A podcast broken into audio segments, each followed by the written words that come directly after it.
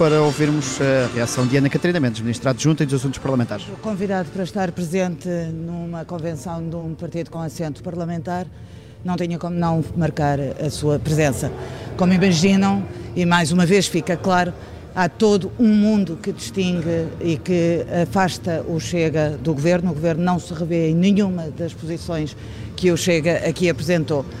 Não é possível apresentar ao país soluções fáceis, mas, sobretudo, aquilo a que aqui assistimos é aquilo a que nós nunca defenderemos. Um discurso de ódio, um discurso de desrespeito pelos portugueses, um discurso de ataque eh, de, dos portugueses contra portugueses.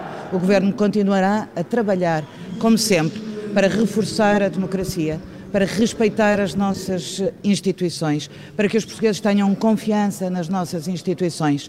E é por isso mesmo que depois de uma pandemia, onde foi absolutamente exigente para todos os portugueses, foi preciso um Estado social forte e um governo forte para dar a resposta que, era, que se impunha, fosse do ponto de vista da saúde, fosse do ponto de vista dos seus rendimentos, fosse do ponto de vista da garantia do seu uh, mercado de trabalho.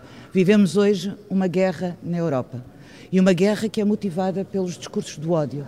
E uma guerra que é motivada pelo individualismo e pela falta de cultura daquilo que deve ser a cooperação e que deve ser uma União Europeia que foi criada para que haja paz, justiça social e cooperação entre todos. É por isso que, num cenário desta guerra, com os, os, sintomas da inflação, o Governo não se desviará daquilo que tem que fazer, responder às necessidades dos portugueses, mantendo o seu emprego, mantendo um Estado Social forte que proteja todos, os que cá estão, os que cá chegam, porque é assim que nós entendemos Portugal.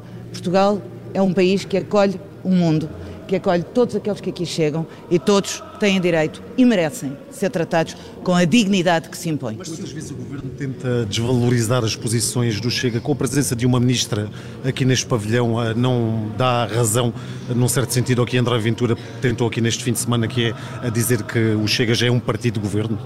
Eu volto a reforçar que, eh, perante um convite institucional, o Governo eh, marcou a sua presença institucionalmente. E volto a reforçar a distância total e nenhum ponto de contacto do governo com o partido Chega.